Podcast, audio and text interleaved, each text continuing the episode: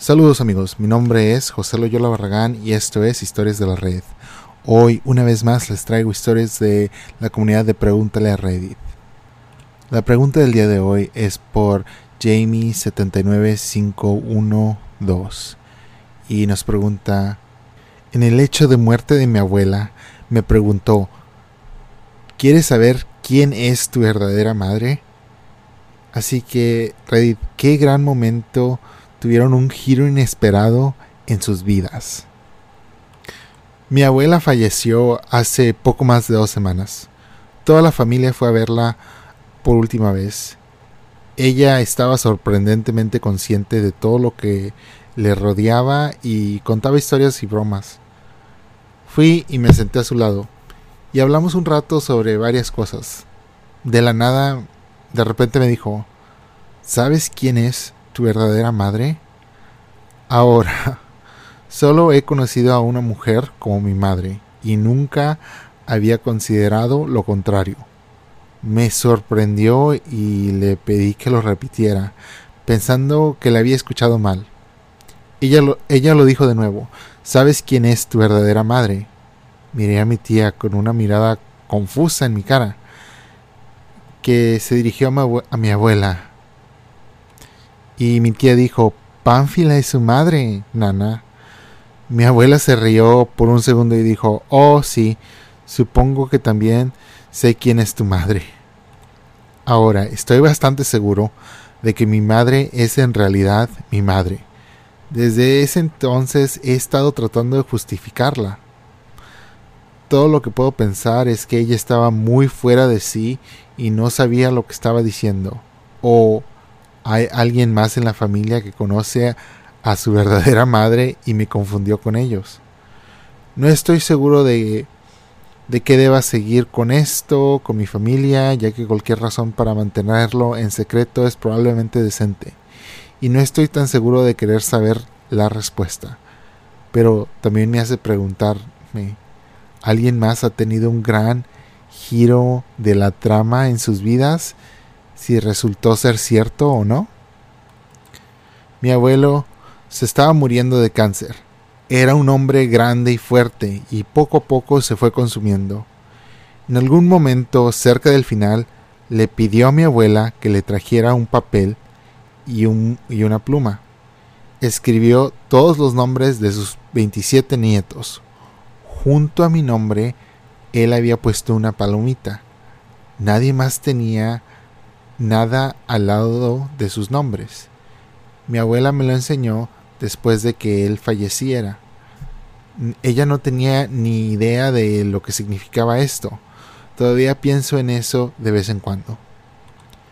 FF and MM Fan dice: Cuando por fin me di cuenta de que mi madre no estaba enferma todo el tiempo, lo que pasaba es que siempre estaba borracha y drogada todo el tiempo. Qué triste. Bueno, esto Sally responde. Hace un poco estuve con mis suegros pasando la noche después de celebrar una fiesta de 30 años. Ahora tengo una sobrina nueva y un sobrino nuevo de 14 y 11 años. Los niños estaban durmiendo en un colchón en la sala cuando yo estaba regresando a la casa y estaba borracho. Así que, por supuesto, ellos se despertaron y terminamos hablando con ellos por un rato. Ah, no lo recuerdo muy bien, pero me di cuenta de que sabían exactamente por qué su madre, recientemente divorciada, no estaba en casa todavía. Les dije lo mismo que la aventaba, que tuvieran que lidiar con eso y que fueran más maduros que su madre en ese momento. Y me dijeron gracias, pero tú también estás borracho y probablemente ni siquiera lo recuerdes por la mañana. Eso me dio justo en los sentimientos.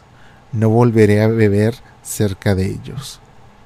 La siguiente respuesta es de Yolo Responsibly y dice, la última cosa que mi abuela me dijo fue, te veo mañana y mientras yo salía del cuarto del hospital, ella dijo, no es cierto y le escuché riéndose uh, cuando yo iba cuando yo iba por el pasillo. Ella murió unas horas después. No sé, eso está un poquito chistoso. realmente no sé qué es lo que yo voy a hacer cuando este sea mi hora de irme de este de este planeta, pero bueno, no pienso, espero que sea algún chiste así. Ah, sería algo, no sé, que iría con mi personalidad. La siguiente respuesta es de Please Help Family y dice, cuando yo tenía 15 años, ah, mis hermanos y yo nos pusieron en adopción.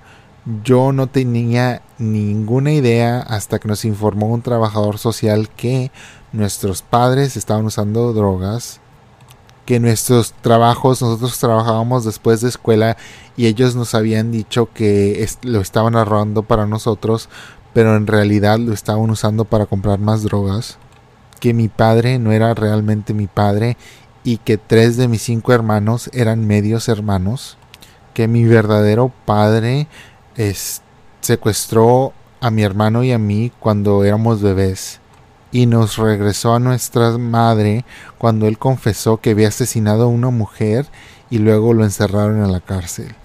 Desde ese entonces él ya salió de la cárcel y lo visitamos y descubrimos de que él ya había comenzado una nueva familia fue un golpe mental y a mi vida. Sailor Sara dice, mi abuelo tenía problemas al escuchar de audición y nos llevó un tiempo en convencerlo de que se pusiera un audífono. Mientras tanto, recibió una llamada telefónica diciendo que su tío Juan había muerto.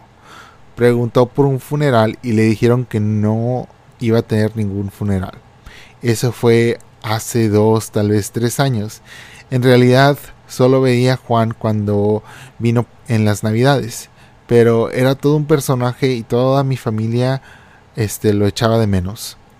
Hace un par de semanas el primo de mi abuelo vino a visitarme.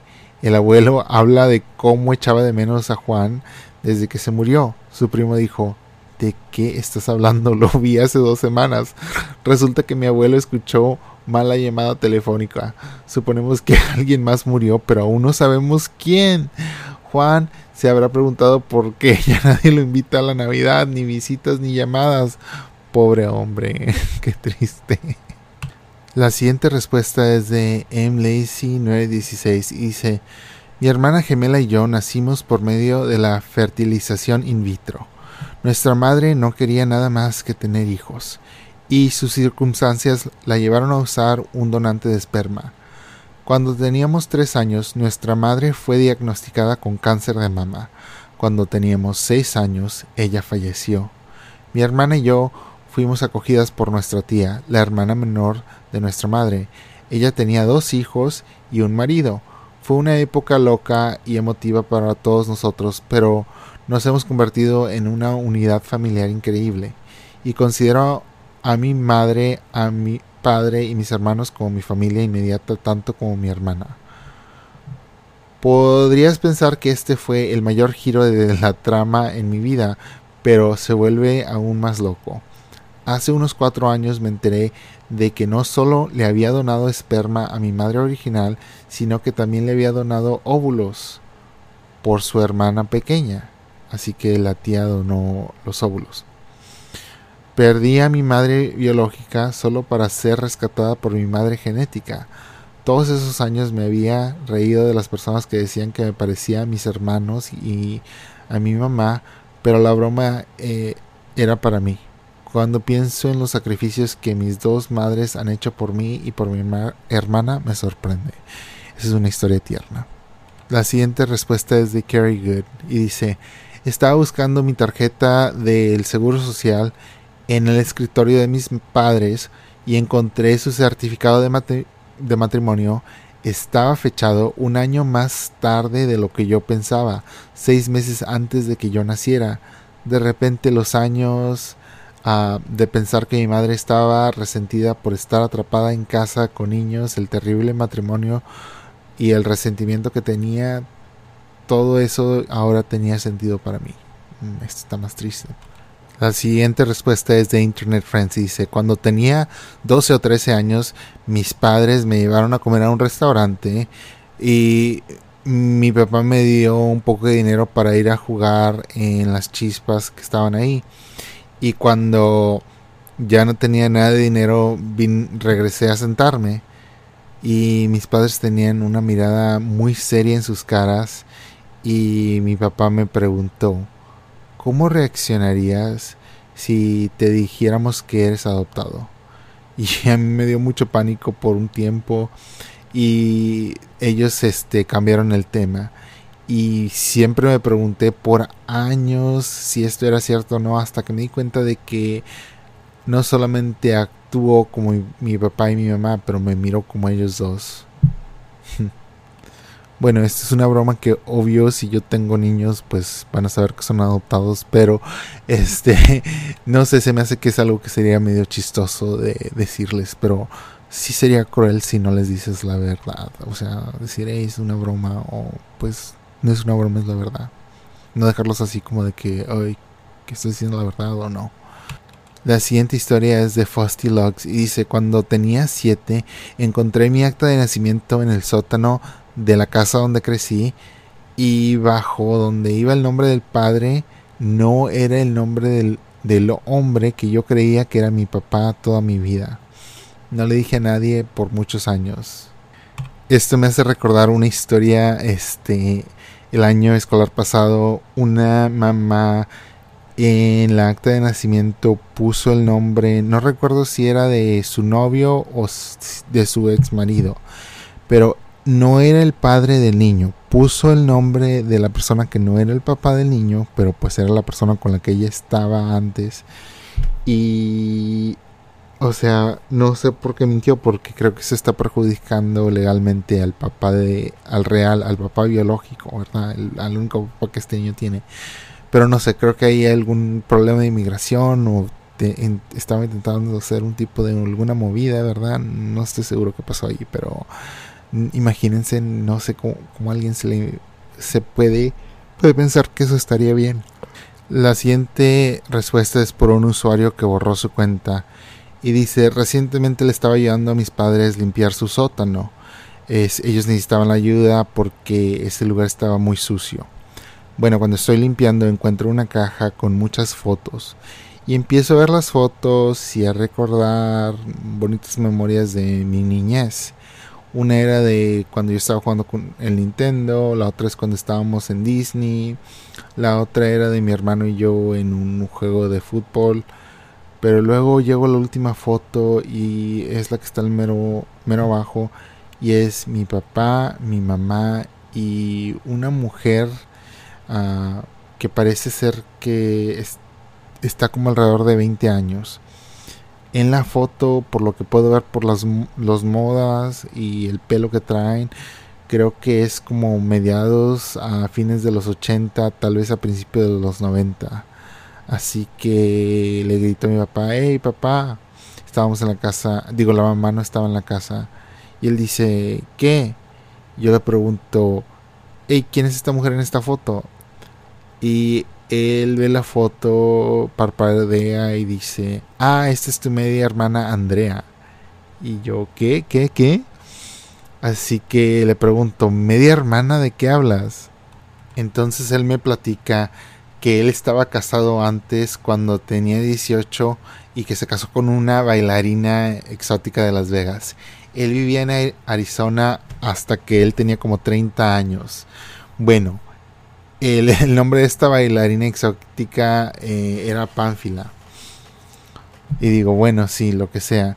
Y bueno, él estaba casado con ella por más o menos un año hasta que se dio cuenta de que ella le gustaba comprar mucho y también le gustaba robar y también estaba haciendo drogas, estaba tomando heroína y también que estaba abusando de su hija.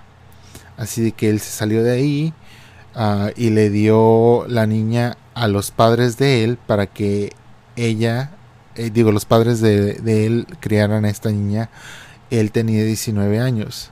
Así que ahora tengo una media hermana a la que quiero conocer.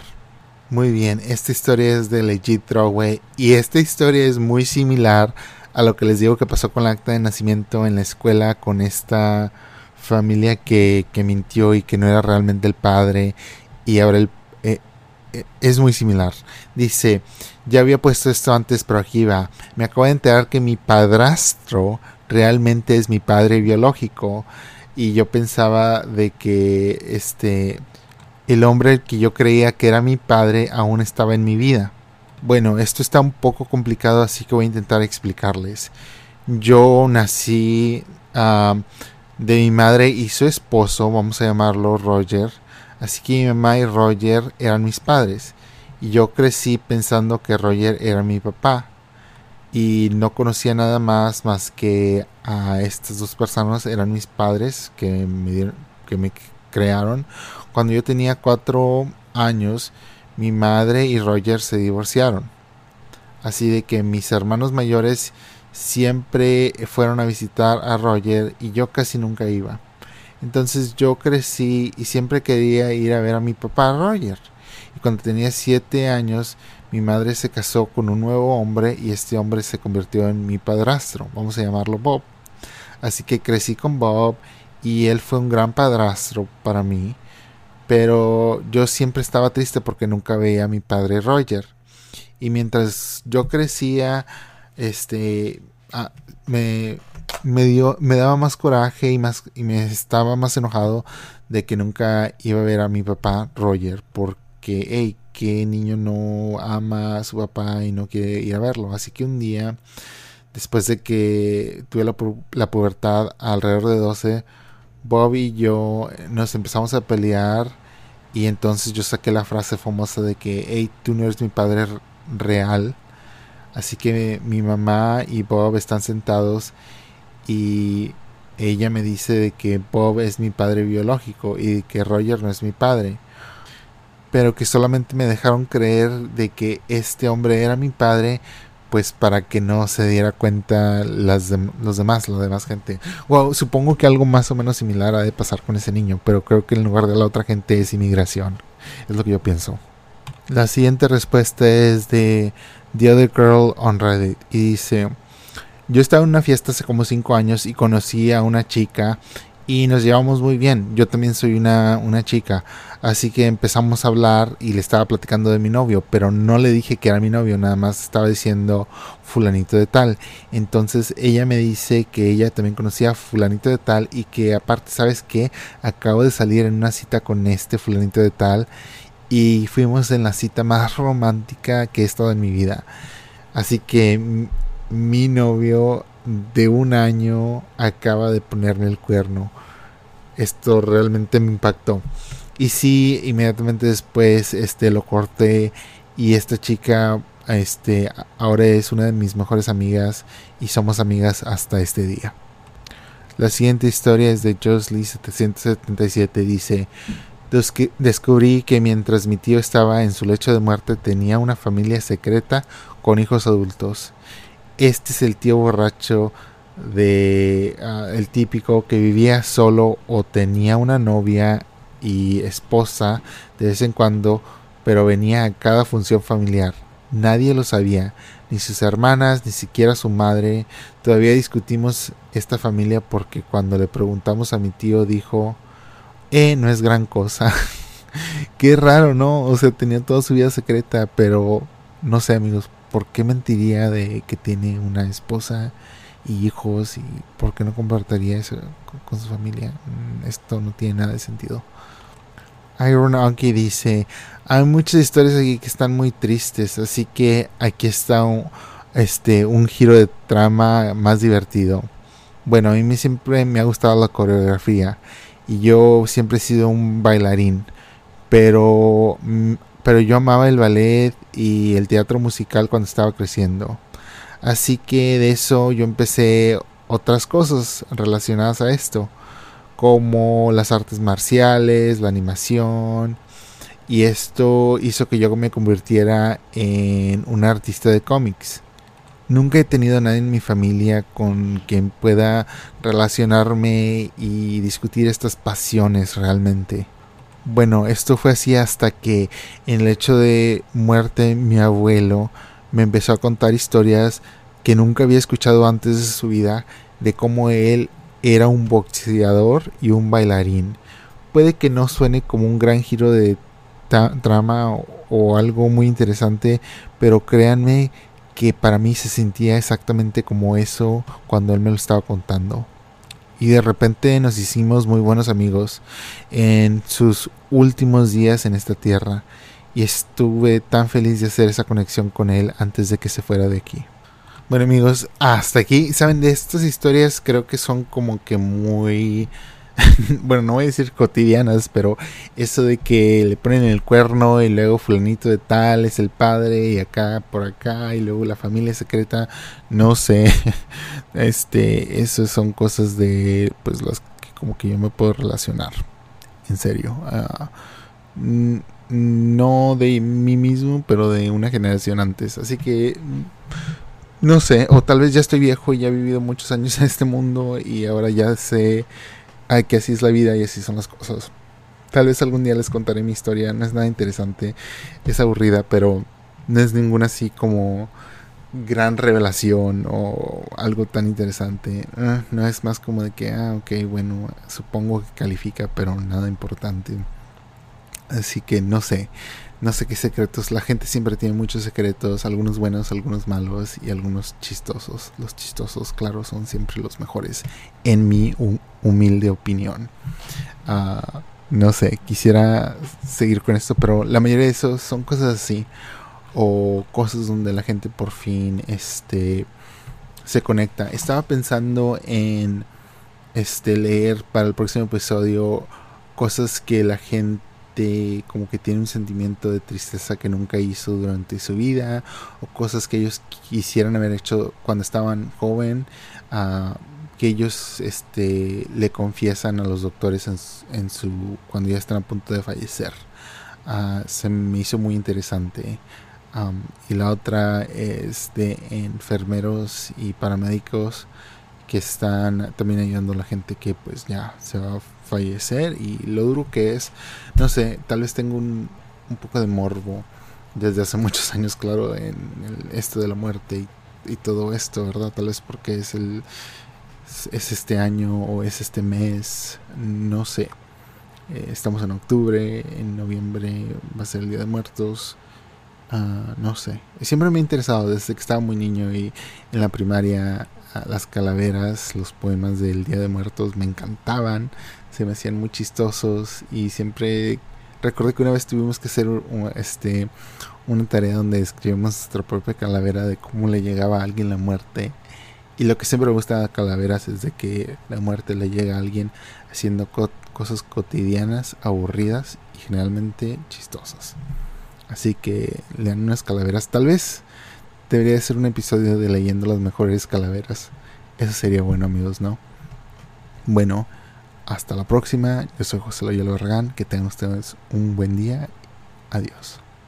Ah, y también les voy a dejar en, este, en las notas para que si quieren dejarme un mensaje de voz, por favor, háganlo. Gracias. Adiós.